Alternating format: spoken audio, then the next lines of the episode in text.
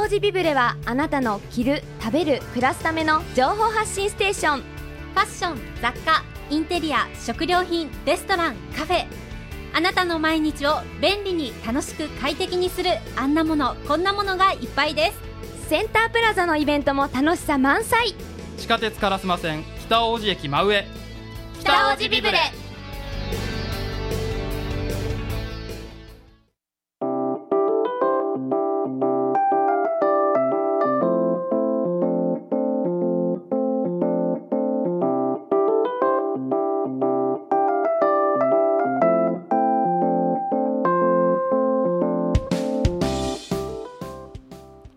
FM870 ラジオミックス京都京都リバーサイドウォーク火曜日。ここからはビブではんなりスタイル。あなたの生活をはんなりと明るく彩る話題をお送りしてまいります。ということで今週のゲストさん早速ご紹介したいと思います。今週は着物のお手入れ師森本圭一さんにリモートでご出演いただきます。森本さん聞こえますか？はい、よく聞こえます。あありがとうございます、はい。今日もよろしくお願いいたします。よろしくお願いします。さて今日はどういはいうお話になりますでしょうか、はい、えー昭和の戦前の着物から昭和の戦後へと移るという、いよいよ、はい、えー現代の着物に近づいてきます。あよろしくお願いします。ねもう時代を経てやっとやっと現代へと、間もなく はい、楽しみです、はい。今日もよろしくお願いいたします。はい、お願いいたします。えー戦前の着物ね、いわゆるアンティークの着物から昭和の戦後、えーっとリサイクルの着物、昭和レトロということで、はい。えー今日はそのように進めさせていただきます。はい。戦前の着物は今まで何度かいろんな、えー特色を申しましたけども簡単にちょっとおさらいの意味で、えー今の着物は型物と友禅とが分かれたりしますけども戦前の着物は型友禅の、えー型友禅を、えーベースに手書きで仕上げを入れたり刺繍なんかが入ったりして、まあ、型と手書き手書きが、まあ、あの融合するというものが結構多かったですね。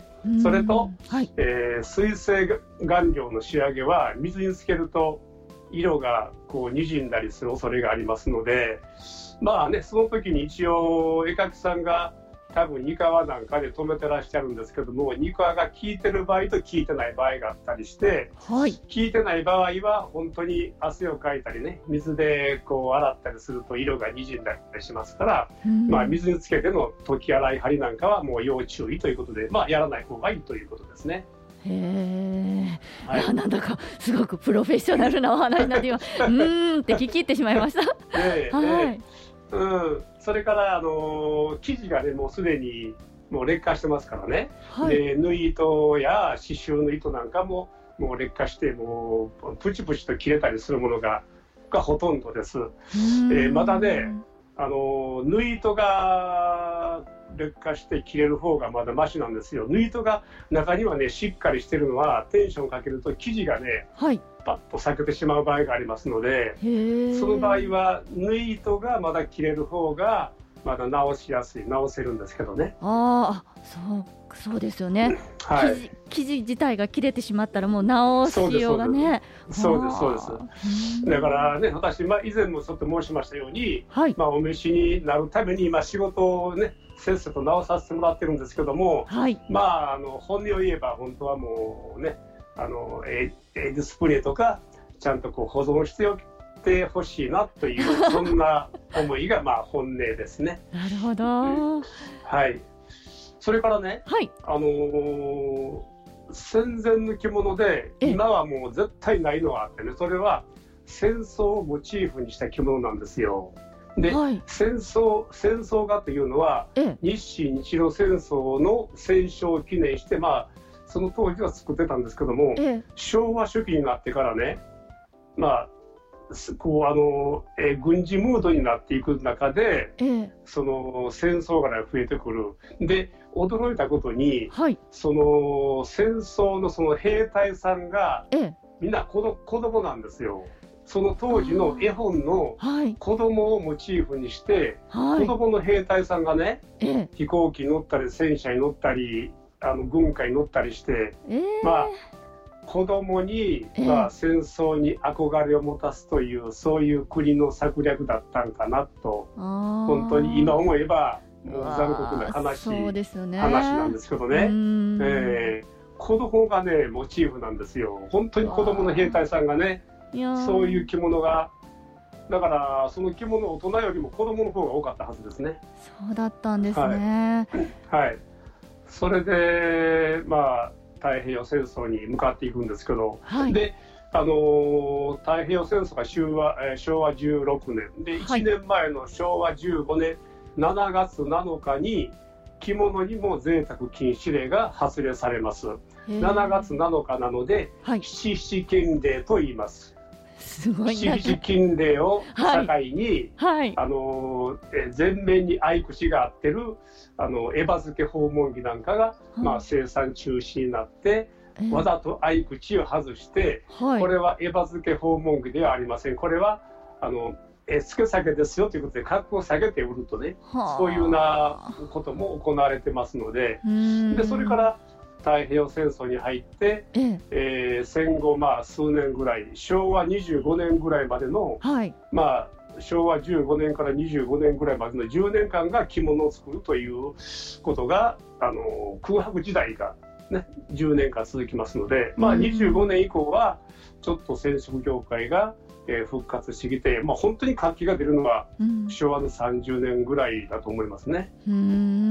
はい。でここからいよいよ昭和の戦後の着物のお話になるんですけども、はい。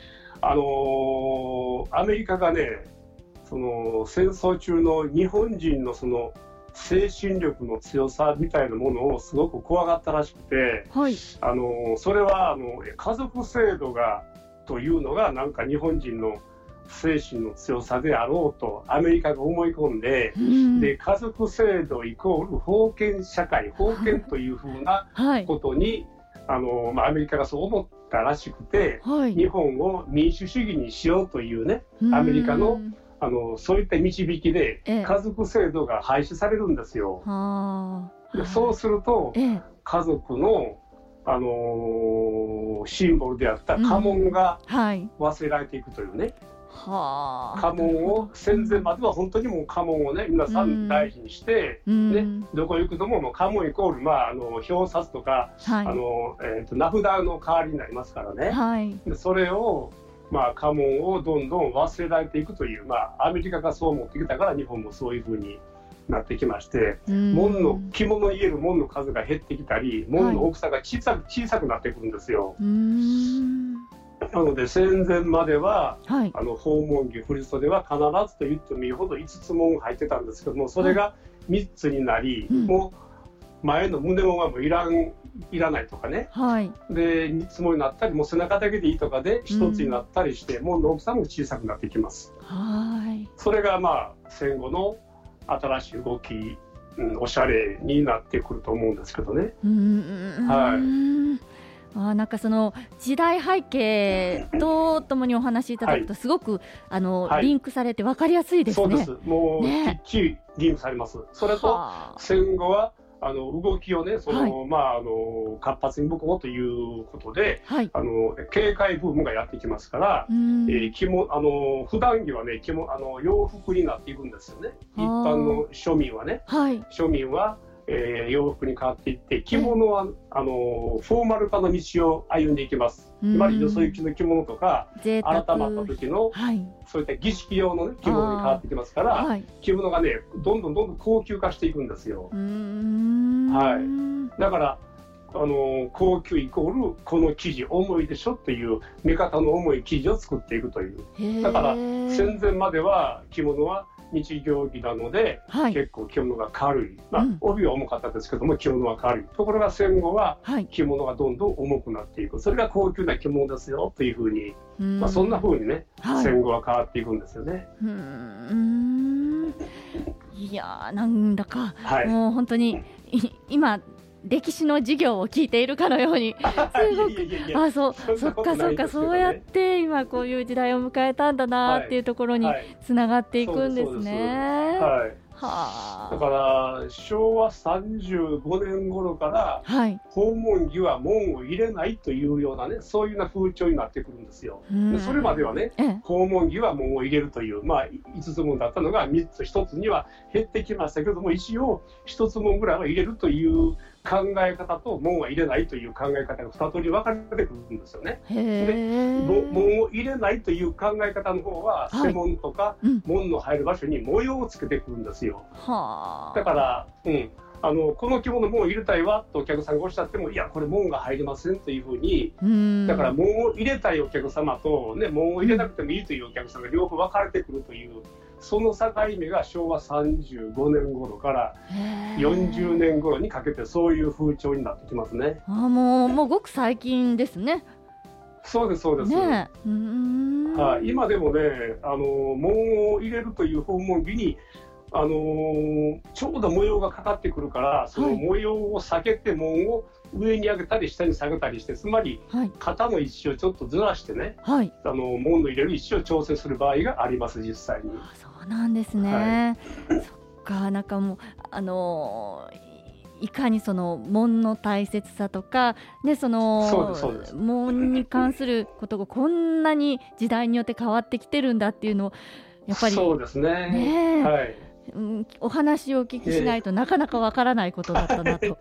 ね。ねえそれとね、はいあのー戦前までは外国文化の影響をものすごくね受けてきましたから、はいあのーね結構いい外国の影響を受けましたけども戦後はもう大体古典の着物に主流に変わってきますね。なるほど、そっかその柄とか雰囲気、デザインとかもはいやっぱり時代によって大きく変わるんですね。そうです。うわあちょっとじゃあまた次回そのねはい。変わりゆくまた着物のデザインのこととか いろいろちょっとお聞き、はいそうねしていきたいなと楽しみなんですけれども、もう本当に、は今日は社会の授業、歴史の授業、日本史の授業を聞かせていただいた感じで すうごくなんかはーっと興味深く聞かせていただきました。ありがとうございました。こちらこそありがとうございました。ありがとうございます。さあもうあっという間のお時間なんですけれども今日は着物のお手入れ師の森本圭一さんに、えー昭和初期からまあ戦後のお着物についてお話しいただきました。こちらまたポッドキャストでもお聞きいただけるのでぜひ聞いていただきたいと思います。森本さん今日もありがとうございました。はい、ありがとうございました。また来月もよろしくお願いいたします。はい、よろしくお願いします。ここまでの時間は北大路ビブレの協力でお送りしました